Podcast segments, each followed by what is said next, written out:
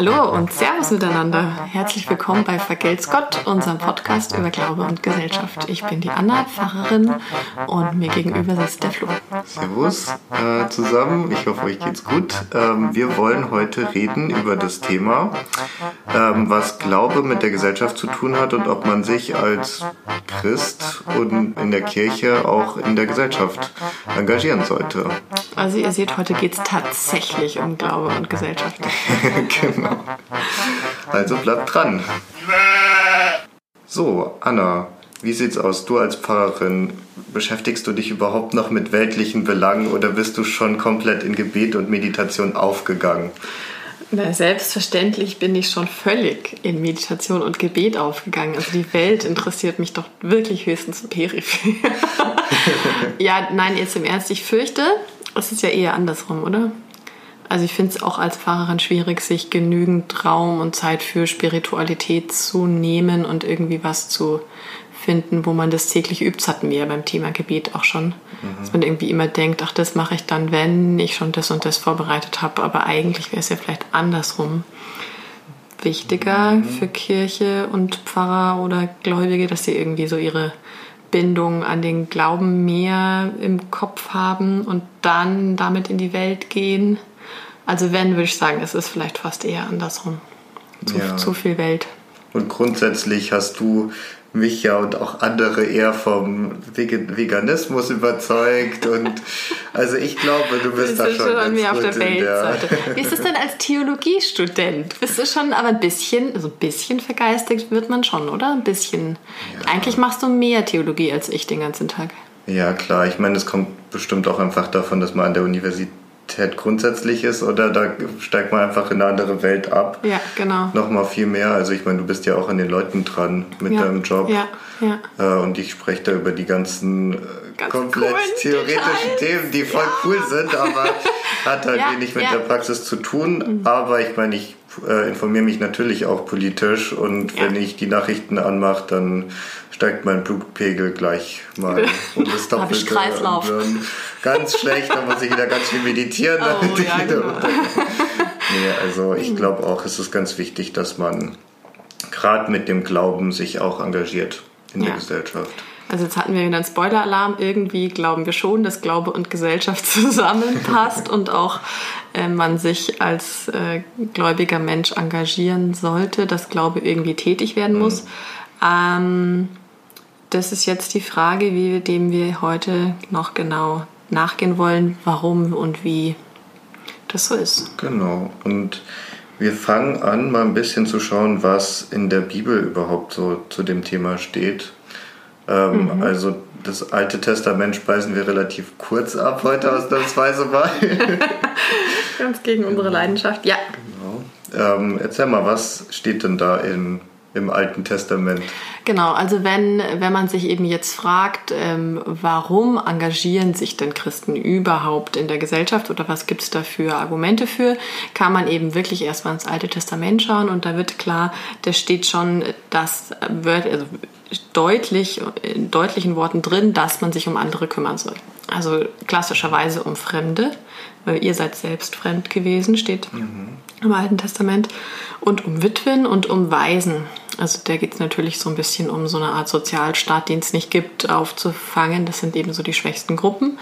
Und ähm, es ist auch so, dass es direkt quasi theologische Gründe auch noch ähm, ähm, gibt, sich eben um Nächste zu kümmern. Und zwar der Amos, ein Prophet, ähm, redet ja im Auftrag Gottes, ein Prophet, der schimpft Israel und sagt, ich mag deine Versammlungen nicht, deine Gottesdienste sind mir zuwider, ähm, weil es eben kein richtiger Glaube ist, wenn man nur quasi Gottesdienste hält, aber eigentlich die Armen eben nicht schützt, so wie das eben da die ganze Zeit gefordert wird und eben quasi sich nicht um seinen Nächsten und um die Gesellschaft kümmert. Dann ist es eben quasi falscher Glaube und da hilft auch nichts, wenn man viel betet.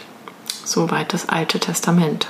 Gut, und jetzt kommen wir zum Neuen Testament, das natürlich für uns auch eine wesentliche Rolle spielt und die wichtige Figur ist Jesus. Ähm, und ja, da gibt es natürlich auch ein, zwei Stellen, in denen er sich zu dem Thema äußert, zum Beispiel in Im Markus-Evangelium, in Markus 12, sagt er, gebt dem Kaiser, was des Kaisers ist und Gott, was Gottes ist. Und das ist seine Antwort auf die Herausforderung der Pharisäer. Die wollen ihn irgendwie dazu bekommen, dass er was äh, sagt, durch das sie ihn verurteilen könnten. Ähm, also die Pharisäer waren quasi die Priester. Das war so die Elite der Juden, könnte man so sagen, oder? Und die ja. haben sich ein bisschen daran gestört, was der, der, Jesus so gesagt hat und wollten ihn herausfordern. Und er sagt eben ähm, diesen Satz. Und das wurde auch, ja, so gelesen, dass Jesus sagt, man, man soll den Staat schon akzeptieren. Und genau. Man soll halt, man soll ihn akzeptieren, man soll ihn nicht, sich nicht einmischen, äh, aber letztendlich soll man sich auch auf seinen Glauben konzentrieren. So. Weil also dieses gibt dem Kaiser, was des Kaisers ist, aber eben auch Gott, was Gottes ist, oder? Sozusagen. Genau. Ja, okay. Mhm. Ja, und wenn man jetzt sagt, man möchte noch eine Stelle finden, im Neuen Testament gibt es noch eine ganz berühmte, ähm, die man auch so lesen könnte, dass es da vielleicht um Politik geht, und zwar die Tempelreinigung. Also Jesus wütet da ja ziemlich wild rum im Tempel und vertreibt die Händler aus dem Tempel und sagt hier, haut mal alle ab, hier soll jetzt nichts mehr verkauft werden, keine Opfertauben und Geld gewechselt und so weiter, sondern hier soll nur noch gebetet werden. Und in den Evangelien ist es so, dass es ähm, die Evangelisten eben so werten, dass diese Tempelreinigung dann eben auch bei Pharisäern und Römern so negativ ankommt, mhm. dass sie ihn deswegen verfolgen und töten. Und dann würde, wäre das ja sozusagen dann ein Grund, dass man sagt, naja, die Tempelreinigung, das war quasi ein politischer Akt irgendwie. Aber ich glaube, das äh, bin ich auch nicht alleine mit oder sind wir nicht allein mit, dass das nicht unbedingt so gelesen werden muss. Also vermutlich wollte Jesus da jetzt nicht gegen den Staat protestieren, sondern eben einfach ganz schlicht gegen gegen diesen Handel, der da getrieben wird. Also es geht wohl nicht um Tempelsteuer und um Römer, die da irgendwie die Juden besteuern und so weiter und sich in den Kult einmischen, sondern eher jetzt darum, dass da eben so viel gehandelt wird und das eigentlich zum Bieten sein soll. Das heißt, man kann das jetzt auch nicht so lesen, dass Jesus irgendwie jetzt zur Revolution aufgerufen hätte. Genau. Ja. Ja, ähm, was man ja immer beachten muss, ist die Bergpredigt. Da äh, formuliert er ja doch sehr radikal seine Forderungen, also seine Ethik äh, und ähm, hier äh, fängt er ja an mit seiner Friedensethik, also das Doppelgebot der Liebe beispielsweise. Liebe, äh, also ihr habt gehört, dass gesagt ist, du sollst deinen Nächsten lieben und deinen Feind zürnen. Ich aber sage euch, liebt eure Feinde und bittet für die, die euch verfolgen. Das ist schon also, Hammer das ist schon ein ziemlicher Hammer, finde ich. Also ich meine, das muss man sich erstmal überlegen. Da werden Leute verfolgt und getötet und er sagt halt, ja, die müsst ihr aber auch lieben und für die müsst ihr sogar bitten. Also mhm müsst zeigen, dass es. Weil ich mal einen interessanten Artikel, es führt ein bisschen weg, aber nur ganz kurz, ja. gelesen habe, dass man auch für Terroristen beten soll. Und da mhm. muss natürlich auch nicht im Zweifelsfall nicht unbedingt beten, lieber Gott, bitte lass sie lange leben und dass es wirklich ihnen gut geht, ja. sondern man könnte sozusagen das gemeint sein, also für sie bitten, dass man sozusagen irgendwie etwas, was einem äh, so in Richtung irgendwie, naja, äh, irgendwie, dass sie vielleicht auch äh, einsehen, dass sie sich selbst und anderen schaden und so weiter, vielleicht auch ein bisschen so gemeint. Ja, es würde das auf jeden Fall mal in unsere Zeit bringen. Ne? Also ich würde mhm. auch sagen, so ungefähr kann man das äh, kann man das interpretieren, ja. Und das ist ja schon ein ziemlich krasse, eine krasse Forderung und ja. zwar auch eine Aufforderung, sich in die Gesellschaft einzumischen. Also nicht unbedingt gegen den Staat, aber schon etwas in der Gesellschaft zu machen. Genau, weil die Gesellschaft ja auch die Juden und Christen quasi verfolgt hat. Also ist ja schon mal deutlich irgendwie, es geht hier um mich als Person, klar, klar aber schon auch um, um gesellschaftliche Entwicklungen. Genau. Ja. Ja, mhm. ja und äh, ja gut, und natürlich das ähm, kommende Gericht, ne, das darf man nicht vergessen, ja. das haben wir auch noch. Und das ähm, da muss man immer im ja im Hintergrund von diesem Gericht oder von diesem Reich, dass irgendwann das Reich Gottes das kommen wird, sollte man handeln und wissen, irgendwann ist es halt da und dann sollte man, wenn es geht, mal was Gutes getan haben. Sich bis dahin gut angestellt haben und ähm, wir rechnen jetzt nicht mehr damit, dass es in den nächsten zehn Jahren anbricht, mhm. äh, weil das irgendwie halt die letzten 2000 auch nicht passiert ist, aber bei Jesus war das natürlich eine viel deutlichere ja. Haltung und daher erklärt sich dann auch, dass diese Forderungen radikaler sind, als wir sie jetzt so haben. Genau. genau. Ja. Okay, wenn wir jetzt noch einen letzten müsst ihr noch durchhalten, wenn wir jetzt noch zu Paulus kommen, der ähm, hat nämlich auch noch ähm, ein Stückchen zu, wo man irgendwie so zum Thema Staat oder staatliche Autorität und Glaube, was zählt jetzt mehr oder müssen wir uns dann daran halten oder sollen wir uns gar engagieren oder sind wir davor gegen, gegen den Staat? Hätte der Paulus ja auch jede Menge äh, Gründe gehabt, gegen Rom zu sein, weil ähm, er ja vermutlich in Rom dann auch äh, umgebracht wurde, genau, ja. äh, als, als genau in der Christenverfolgung. Genau, aber Paulus ruft eher dazu auf, dass er sagt, also die staatliche Autorität ist von Gott eingesetzt, also haltet euch auch dran. Mhm. Also, weil das von Gott kommt, müsst ihr euch auch dran halten. Ähm, das wäre also wieder so eine Richtung, die sagt, nee, irgendwie macht mal das, was der Staat sagt, so ein bisschen in die Richtung, wie dieses gibt dem Staat, dem Kaiser, was des Kaisers ist. Wobei man ja auch sagen muss, der ist ja auch ein kleiner Fuchs, ne? Also ja, das, gut, das äh, stimmt. sagt er ja nicht ja, ohne Hintergedanken. Also ja. ich meine, der möchte ja auch, dass irgendwie das Christentum überlebt. Und deswegen sagt er ja auch den Leuten jetzt, ähm, bitte macht nichts gegen diese ja. übermächtigen Römer, das wäre ja. kompletter Schwachsinn. Vor allem, weil es im Römerbrief steht. Das ist ja auch interessant, dass diese sehr staats- oder diese Stellen, die man als sehr staatsunkritisch lesen kann, dass die im Römerbrief stehen und jetzt nicht im Korintherbrief oder so, weil er es eben quasi in Rom auch dann äh, nicht so wirken will, als wäre er gegen Rom sozusagen. Mhm. Das ist auch ganz wichtig. Ja. Genau, genau, aber es ist eben Paulus auch lange nicht die einzige Stimme der Bibel und ich erzähle jetzt einfach noch von einem ganz anderen Gegenteil und zwar die Johannes-Offenbarung. Also Johannes-Offenbarung ist ja ein ziemlich verrückter Text. Mhm. ich bin auch nicht der Einzige, den verrückt fand. Habe ich gestern diesen Podcast gehört, äh, ah, von dir empfohlen. Okay. Und da ja. ging es unter anderem darum, habe ich gedacht, ja, der ist auch einfach ziemlich crazy. Ähm, lest ihn ruhig mal. Und oder ein Stück, das reicht schon. Und verzweifelt nicht daran, bitte. Lest, lest vielleicht einfach nur so drei Sätze, das reicht, äh, um zu merken, dass er irgendwie sehr witzig ist.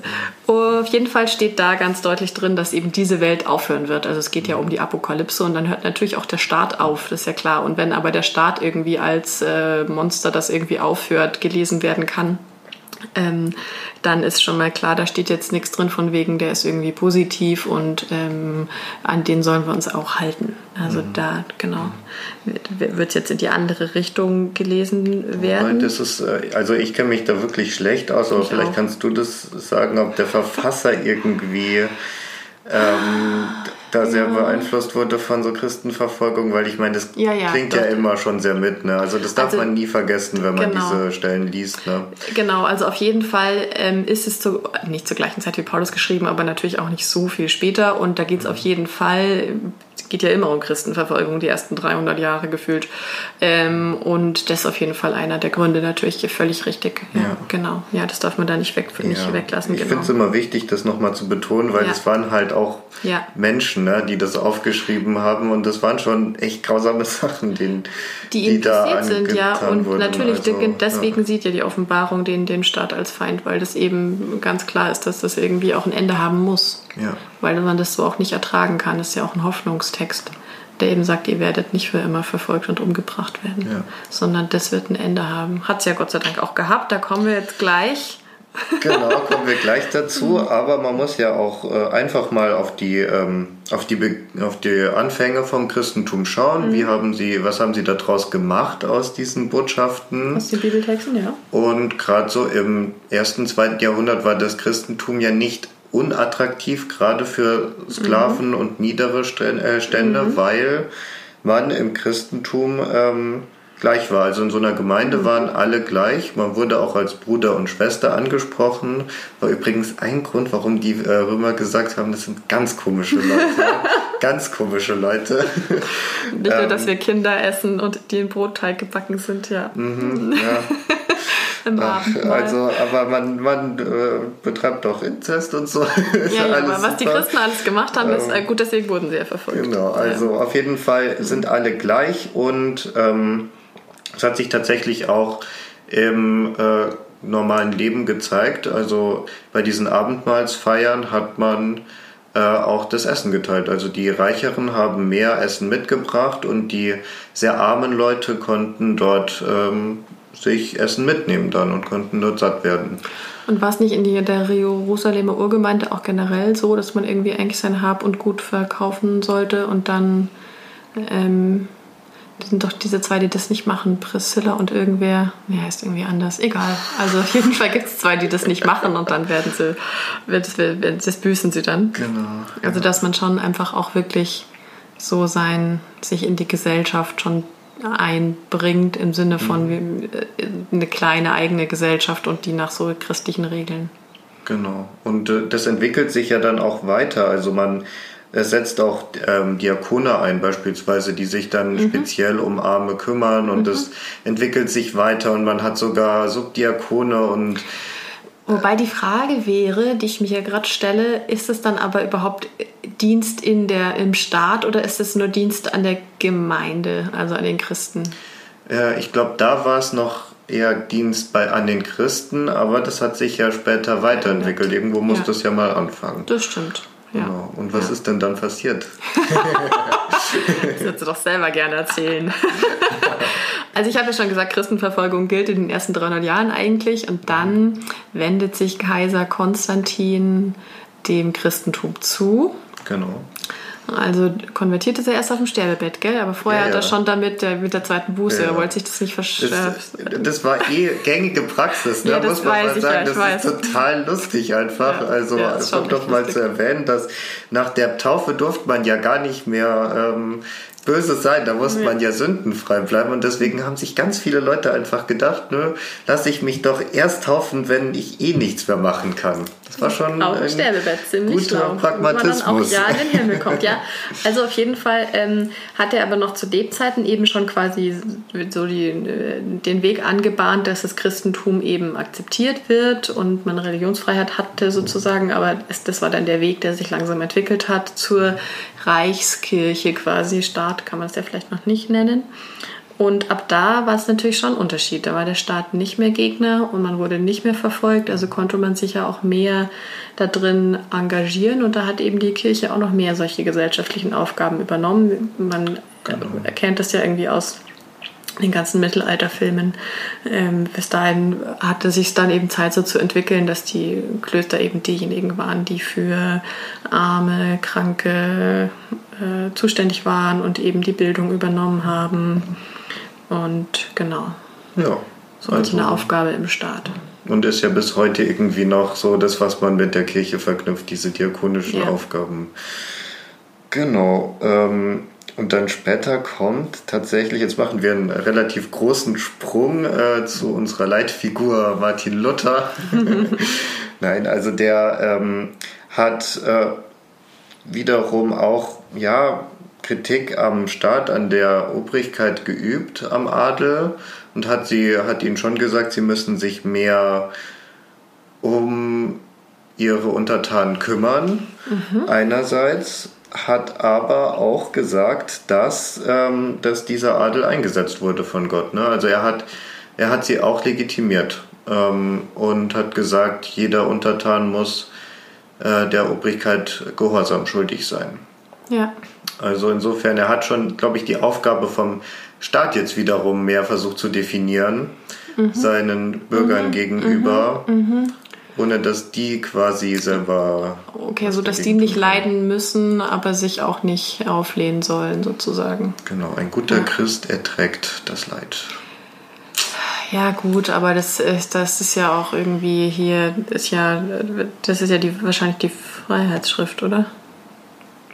Ähm, Wir wollen uns jetzt nicht in diese Gefilde begeben, ich aber. Glaub, ich glaube, damit können wenige Leute was anfangen, aber ich glaube, mhm. vielleicht kennen ein paar noch diese zwei reiche Lehre aus der Schule oder so, also dass man quasi Kirche und Staat hat und beide sind irgendwie von Gott eingesetzt und erhalten so eine gewisse Ordnung in der Welt. Und das hat er 1523 geschrieben, also so fünf Jahre nach, sechs Jahre nach der Reformation.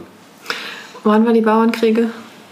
1525. Sehr gut, gut dass du sowas weißt. Das heißt, es war aber auch noch davor. Also, ja. weil deine These war ja so ein bisschen, das ist schon in Richtung, hier, die sollen mal schön untertan bleiben. Und meine These ist ja, das hat er erst in den Bauernkriegen so richtig kapiert, was passiert, wenn die Untertanen nicht untertan bleiben. Genau. Und ähm, also Zwei-Reiche-Lehre ist ja deswegen eigentlich spannend, weil das sozusagen ja eigentlich heißt, beide Reiche sind aber schon Gottesreich. Also es sind eigentlich, deswegen sagt man auch zwei Regimenter, also zwei Regierweisen. Also Gott ist schon der Chef über alles, über den Staat oder über die Obrigkeit und über den Glauben. Mhm. Aber natürlich ist dann auch die Obrigkeit von Gott eingesetzt sozusagen. Insofern, genau. das ist halt dann so die Frage, darf man dann sich engagieren und sagen, hier, das passt mir jetzt nicht, was der Staat macht, geht es den Glauben was an und den Gläubigen, da würde Luther eher sagen, nicht so richtig, weil das von Gott eingesetzt und hat auch seinen guten Grund. Das ist ja das Positive, dass man irgendwie auch den Schwachen schützen kann als Staat. Deswegen gibt es den Staat sozusagen. Aber wenn man natürlich dann sich das anschaut, dass die Bauern da ge gemetzelt wurden ja. im Auftrag des Staates und dass er da nicht richtig was dagegen gesagt hat, ist es natürlich äh, sehr unerfreulich, aber eben, dass er da so dran festhält an dieser Ständeordnung, hatte eben auch was zu tun mit Verhältnis von Kirche und Staat und dass der Protestantismus irgendwie halt überleben wollte, musste und hätte er sich jetzt da auf die Seite der Bauern geschlagen, hätten natürlich die Fürsten wenig Interesse am Protestantismus mhm. gehabt, dann wäre das halt eine Ketzersekte unter vielen anderen gewesen. Das stimmt, da wird sicher ein großer Pragmatismus auch mitgeschwungen haben. Mhm. Genau. Grundsätzlich sollte man Luther auch in seiner Zeit sehen. Er ja. war ein großer Revolutionär, war trotzdem. Ja. Äh, ja.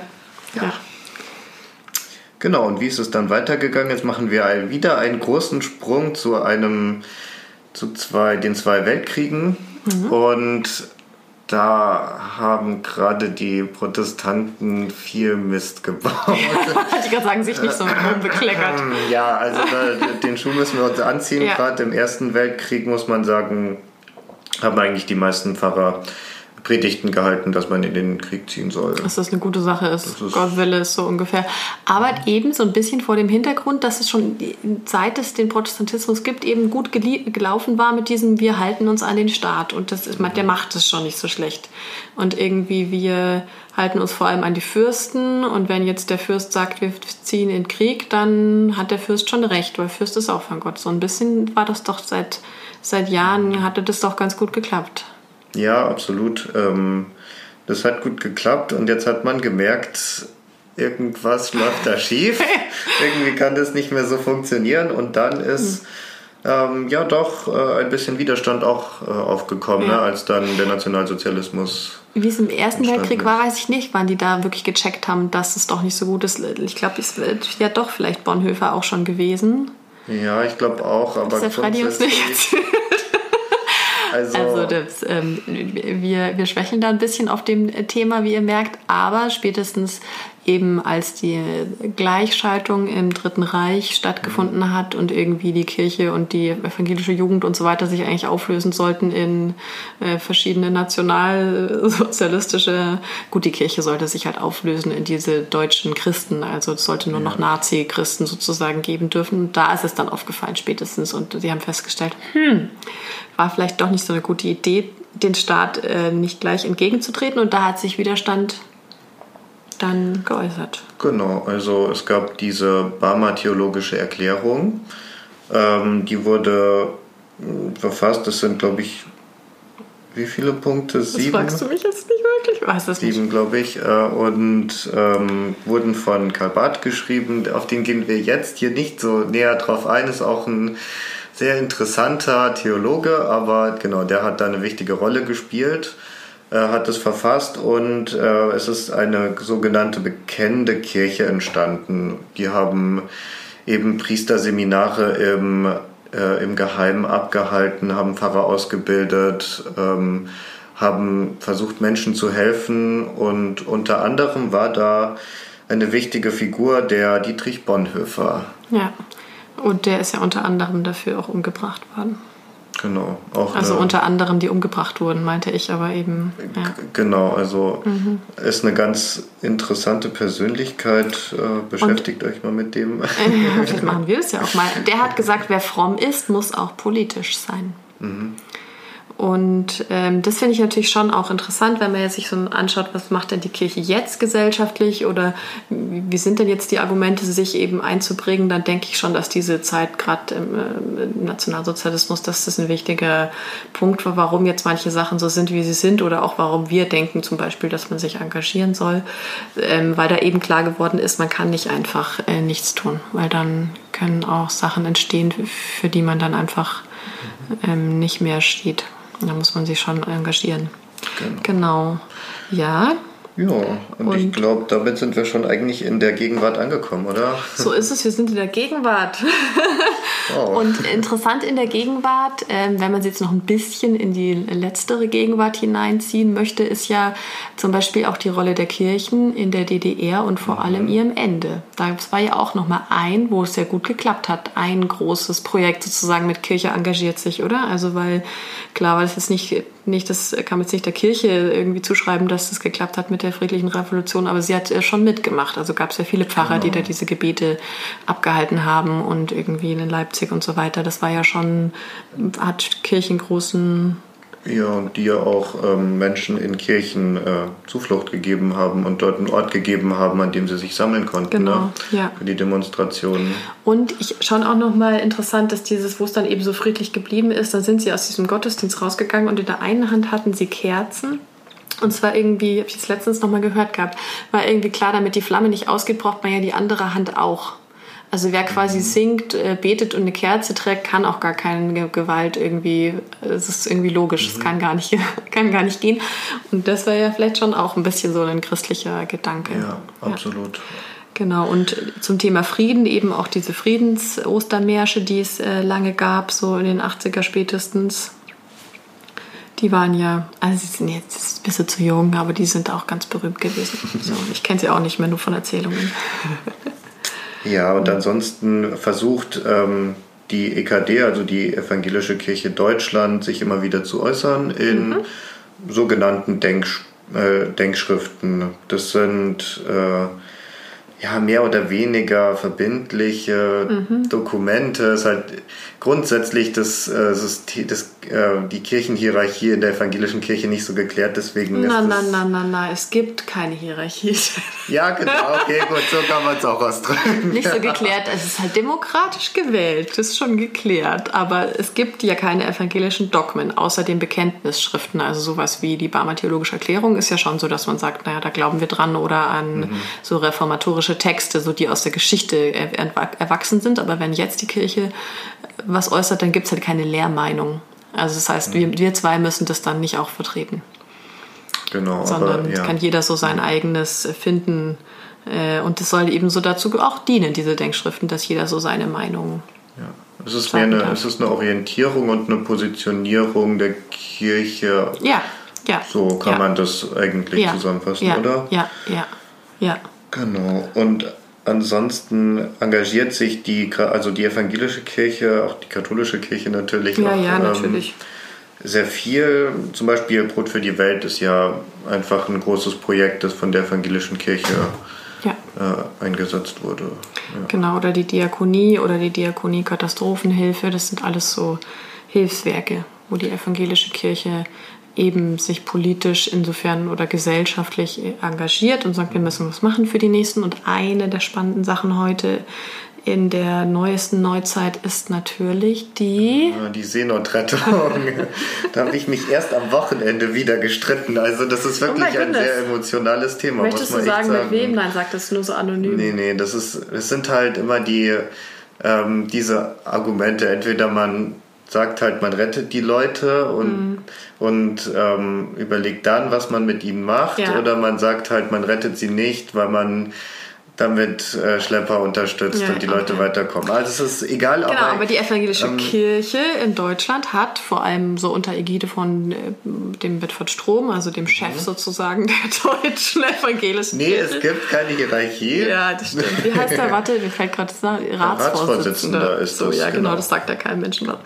Es gibt, ja gut, also es, ja, ja, okay. ja, belehr mich nur wieder, wenn das ich Das ist der evangelische Papst. Ich hab dich von, so, genau, ja, jetzt haben wir. Und und ähm, genau, unterdessen Ikide unter anderem haben, sich, ähm, haben sie sich eben gedacht, es kann auch nicht sein, dass wir immer darauf warten, dass jetzt mal vom Staat irgendwie was kommt und die doch mhm. sich geeinigt haben auf einen Schlüssel für Flüchtlingsaufnahme und dann doch irgendwie wieder gerettet werden kann.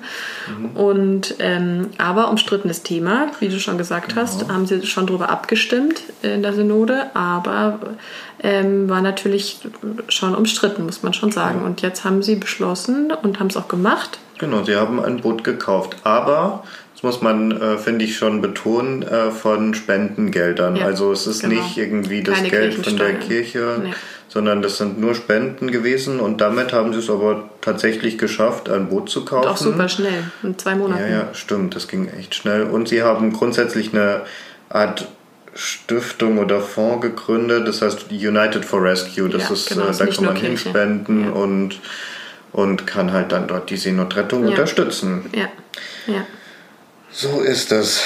Genau, so das ist jetzt das, was die Kirche gerade so macht, sozusagen. Genau. Also es gibt so ein bisschen so äh, Meinungen zu verschiedenen Themen quasi, so diese Denkschriften und es gibt diese Hilfswerke und es gibt eben jetzt gerade ganz aktuell die Seenotrettung. Und jetzt ist eben so ein bisschen die Frage, ist es gut, dass es die Kirche so macht? Soll sich äh, der glaubende Mensch engagieren und die Kirche oder halt nicht? Also ich denke, äh, man muss sich auf jeden Fall engagieren und das äh, allein diese ähm, Nächstenliebe ist ja schon ein Aufruf, sich zu engagieren. Also wenn ja. ich sage, ich liebe deinen Nächsten, dann musst du ja auch die Konsequenz tragen und sagen, ich helfe dem halt dann auch. Ne? Und ich kann ihn nicht ersaufen lassen. Zum Beispiel, genau. Ja. Aber hängen wir uns nicht an diesem Beispiel fest, weil das ist ganz kritisch, ganz schwierig. Gut, gut, gut. genau, außerdem... Ähm, ja, ich finde es immer so schwierig ähm, zu trennen zwischen einem glaubenden Menschen und einem Menschen, der in der Gesellschaft lebt. Ja, das stimmt. Ganz ehrlich, also. Das ist ja der gleiche. Ja. Ich meine, also deswegen, nur weil man glaubt, äh, sollte man nicht aufhören, sich ja. zu engagieren. Also ja. so rum kann man das ja auch spinnen quasi. Ja, das stimmt. Man sollte bitte nicht nur in Meditation aufgehen, auch wenn genau. Meditation gut ist. Ja. genau, und außerdem muss man ja äh, feststellen, dass wenn sich die Kirche nicht engagiert, mhm. dass dann auch schnell Kritik kommt. Was äh, soll das? Das ist ja eine moralische Instanz irgendwo. Warum haben die nichts gemacht? Ein bisschen auch ja. so ein Rückblick, finde ich, auf das Dritte Reich. Also ja. irgendwie so sagt, hm, da haben wir auf jeden Fall zu wenig gemacht oder da haben wir geschwiegen und haben dadurch mhm. sozusagen dazu beigetragen, dass sich das entwickeln konnte. Genau. Ja. Genau. Okay, das waren jetzt die Argumente dafür, sich einzusetzen. Jetzt ist die Frage, gibt es denn was, was dagegen spricht? Also gibt es überhaupt Grund zu sagen, man soll eigentlich sich lieber eher in Gebet und äh, Spiritualität üben, anstatt sich als Kirche zu äußern? Ähm, also es gibt ein Argument, was ich tatsächlich, also es gibt viele dagegen, ich finde sie am meisten nicht so gut. Aber das eine finde ich ist nicht so verkehrt und zwar, dass natürlich so eine theologische Ethik jetzt gerade in der Politik eher so eine Art von Gesinnungsethik ist. Also wir haben diese Gesinnung der Nächstenliebe und haben wissen vorher, wir wollen irgendwie niemand wollen irgendwie den Nächsten lieben und dann müssen wir uns um ihn kümmern. Und was aber nicht so bedacht wird, ist, was heißt denn dann das? Wie du es gerade gesagt hast, irgendwie die mhm. Flüchtlinge, wenn die dann da sind, muss man drauf schauen. Die Politik muss natürlich, bevor die kommen, eigentlich schon schauen. Sonst ähm, gibt es natürlich danach viel äh, sagen wir mal, Kritik, ja, haben wir ja alle schon gesehen. Mhm. Ähm, und das wäre jetzt so der klassische Fall von Verantwortungsethik. Also man muss vorher schon die Folgen seines Handelns quasi mit einberechnen. Und das kann natürlich sowas wie Nächstenliebe schwierig, weil die ist ja sehr absolut. Sonst wäre es das sozusagen so ein, klar, man kann das dann immer alles mischen, aber so klassischerweise wäre das eher eine Gesinnung und keine, dass man dann sagt, naja, jetzt, okay, was, was muss denn am Ende bei rauskommen, genau. Ja, und die Kirche ist ja nicht der Staat. Also genau. ich meine, man kann ja viel reden, wenn der Tag lang ist, ne? Genau. Ähm, und ganz viele Leute retten und wieder auf das Thema zurückzukommen, das genau. ich nicht mehr anschneiden wollte. Ja, genau. aber ähm, klar, man kann sehr viel reden, aber letztendlich ähm, trägt ja die gesamte Gesellschaft die Folgen und gerade der Staat auch die finanziellen Folgen, so, so sagen wir es so. Ja. Und deswegen genau. also ist eine Kritik vielleicht. Eine Kritik eben, ob man da auch genug die Verantwortung. Mit betrachten kann, wenn man so, so, eine, also so eine Anfangsethik wie eben zum Beispiel Nächstenliebe folgt. Genau, und ein Argument, was ich auch nicht so schlecht finde, ist eben die Frage, ob sich die Kirche damit nicht so auf so ein Terrain begibt, wo sie eigentlich wenig hingehört, weil sie sich dadurch so ein bisschen säkularisiert. Also wenn du eine Predigt nicht mehr unterscheiden kannst zwischen einer äh, parteipolitischen Rede von den Grünen oder der Linken, weil es geht irgendwie viel um Arme und Umweltschutz ähm, und es kommt aber vielleicht Gott gar nicht so richtig vor ähm, und die Leute fühlen sich in der Weihnachtsmette eben so, als wären sie irgendwie jetzt hier ähm, bei einer Veranstaltung von irgendwelchen mhm. Grünen oder so, Linken, dann ähm, hat eben mal so der, der Chefredakteur oder so vom Fokus irgendwie geschrieben, so wer soll da noch hingehen, wenn es da quasi nur um Politik geht. Ähm, das ist natürlich eine, eine Frage. Also muss mhm. man jetzt nicht recht geben, aber kann man sich schon mal fragen, verzwergen wir uns da sozusagen, wenn wir nur noch von weltlichen Themen reden und aber so diese ganzen großen Fragen des Glaubens gar nicht äh, dann gleich viel anschneiden vor lauter Welt sozusagen. Ich finde, das kann man auch nicht nur von der Außenperspektive sagen, sondern auch aus einer theologischen Sicht ja, oder ja. als Pfarrer, dass man sagt, ja, es ist nicht die Aufgabe von einem Pfarrer beispielsweise die Bibel einem näher zu bringen und wenn ich jetzt beispielsweise in der Predigt einen Text nehme und den so verbiege, dass das äh, sich an die heutige Zeit mhm. anpasst. Ich mhm. meine, man kann ja, die Frage stellen. Ja, das haben ja. viele Leute auch äh, gemacht. Das ist, finde ich, aus einer Innenperspektive heraus auch mal interessant, weil das. Auf jeden Fall aus einer Innenperspektive, auf jeden, Fall, auf jeden Fall, genauso interessant zu sagen, irgendwie, also genau, also verzwergen wir uns da nicht, wenn wir sozusagen zu wenig über Glaube und mehr über Gesellschaft reden. Genau. Ja, ja, also berechtigte Frage. Genau, ja, jetzt haben wir schon so ein paar Argumente gewälzt. Jetzt ist die Frage, haben wir noch einen Schluss, diese These? also, ich bleibe dabei, ich gehe da mit Luther fast schon uh, und sage, wenn man glaubt, dann folgen daraus gute Taten. So, ah. und ich kann das beides nicht voneinander trennen. Also ja. Ja. deswegen glaube ich, wenn ich sage, ich bin ein gläubiger Mensch, ein Christ, dann äh, schreibt es mir quasi schon vor, dann habe ich keinen anderen, keine andere Wahl, als mich auch politisch, gesellschaftlich zu engagieren. Cool, ja. Und aber jetzt hast du von dir geredet, von dem Individuum. Ich glaube, das ist relativ einfach. Da hat wahrscheinlich auch noch nie jemand was gegen gesagt oder wenige Leute was gegen gesagt, oder dass man als Christ nichts machen dürfte, haben auch schon Leute gesagt, klar. Aber die Frage, die ja noch ein bisschen umstritten ist, ist wie als Kirche. Mhm. Müssen wir da ja. auch so viel zu solchen Themen sagen, tun? Da würde ich, würde ich die Kirche als eine Art NGO betrachten. Mhm. Also ähm, wie beispielsweise, keine Ahnung, Greenpeace mhm. äh, ihren Moralkodex hat, wir schützen die Umwelt, hat ja auch eine Kirche ihren Moralkodex. Äh, Menschlichkeit, Nächstenliebe schützen und bewahren. Und deswegen denke ich, hat sie eine wichtige Aufgabe in der Gesellschaft. Allein als Institution schon, die in der Gesellschaft ist, an der Gesellschaft teilnimmt, hat sie auch die Aufgabe, ihre Werte in der Gesellschaft zu verteidigen. Und ich finde, sie hat auch ein Recht darauf, oder? Ja. Weil wenn das die NGOs oder Lobbyverbände der Automobilindustrie, wenn die das machen dürfen, dann darf es doch auch die Kirche. Mhm. Also als NGO für einen guten Zweck oder als Lobbyverband, NGOs haben natürlich immer einen guten Zweck, für irgendwie äh, viele verschiedene Interessen natürlich. Würde übrigens auch Umweltschutz dazugehören, würde ich jetzt. Ja, ja. okay. ist mir schon klar, dass du das weißt. ähm, genau, also die, unsere Themen wären eben zum Beispiel Frieden oder ja, wo, wo sie auch wirklich noch gehört wird, muss man schon sagen, Leben und Tod. Mhm. Also finden sicher auch manche nicht so toll, dass sie da noch so gehört wird, weil sie natürlich Kirche tra traditionell ein klassisches konservative. Ja, da nein, nein, nein, es muss so sein. Dazu, es, muss nicht, es muss so sein. Kirche kann nie was äh, nicht Konservatives sein. Wir beziehen uns auf was vor 2000 Jahren passiert. Der muss nicht nur konservativ sein, aber klassisch wird es immer konservativ. Ja, es ist nein, irgendwie logisch. Aber ich okay. vertrete diese Position trotzdem nicht. Also. ja, da gibt es ja verschiedene Positionen. Da müssten wir uns ja jetzt im Detail. ja, ja, ja, ja. ja okay, also man kann da ja auch Kritik dran üben, weil die Denkschriften sind ja nur dazu gedacht, dass man darüber diskutiert. Und ähm, genau, aber Umweltschutz ist eben auch ein Thema oder sowas wie soziale Ungerechtigkeit oder Inklusion oder so sind sowas ein Themen, genau. wo sich Kirche schon klassischerweise äußert und auch äußern kann und soll, finden wir. Genau. Wir haben uns aber auch gedacht, vielleicht nicht nur reden.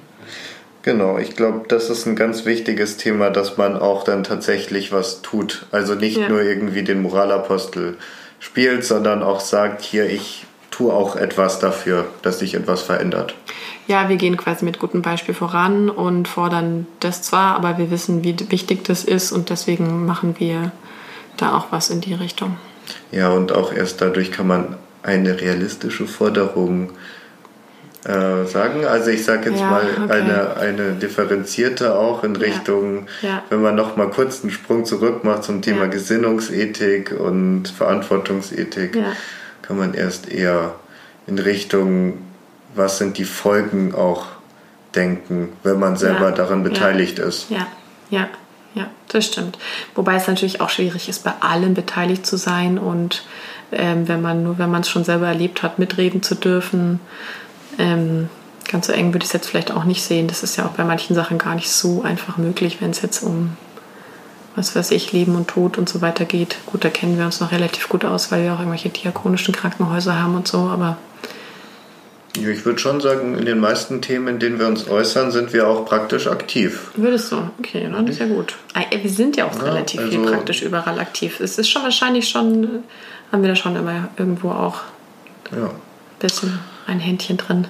Okay, so. also. So, wir sind fertig, verabschieden uns. Ja, und. Äh, wir haben bitte. jetzt wirklich einen Instagram-Account. Ich kenne den ja nicht, weil ich kein Instagram habe, aber der Flo. genau, stimmt gut, dass du sagst. Ja, folgt äh, dem Account Vergelt's Gott. Punkt ja. heißt der. genau. Und, Hat er jetzt einen äh, Punkt? Er hat, glaube ich, einen Punkt. Ihr werdet ihn finden. Und da ist unser Gesicht groß drauf und da steht Podcast. Und, äh, genau. jetzt, jetzt, jetzt, können wir doch schon mal ankündigen, oder? Dass wir noch einen Weihnachtspodcast machen. Können wir schon ein bisschen genau. werben? Wir wollen euch es noch in Weihnachtsstimmung bringen in den nächsten Wochen. Genau, es gibt noch ein Weihnachtsspecial. Genau. Uh, okay. Wenn wir Nikolausmützen anhaben. Ach nein, ihr seht uns ja nicht. Auf unserem Instagram-Account schon. oh Gott, dann brauchen wir jetzt Mützen. Das darf aber nur das was Gebrauchtes sein, ist dir das klar? Da nichts Neues kaufen. Okay, gut. Also, also, macht's gut, schön, dass ihr dabei wart. Ciao. Nah.